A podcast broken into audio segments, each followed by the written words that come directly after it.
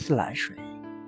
古时候，人们都是从江河和井里打水喝。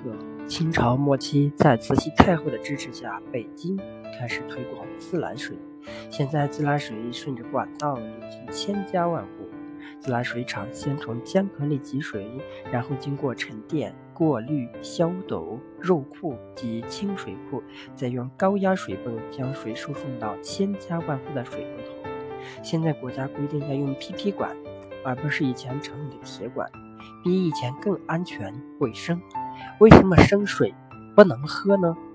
既然自来水经过层层处理，是不是可以直接喝了呢？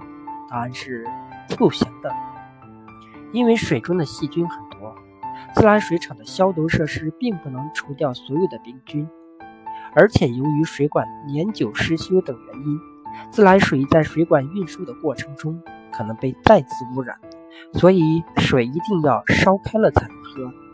水管保温吗？冬天的时候，为了防止水管冻裂，人们用布头将室外的水管包住。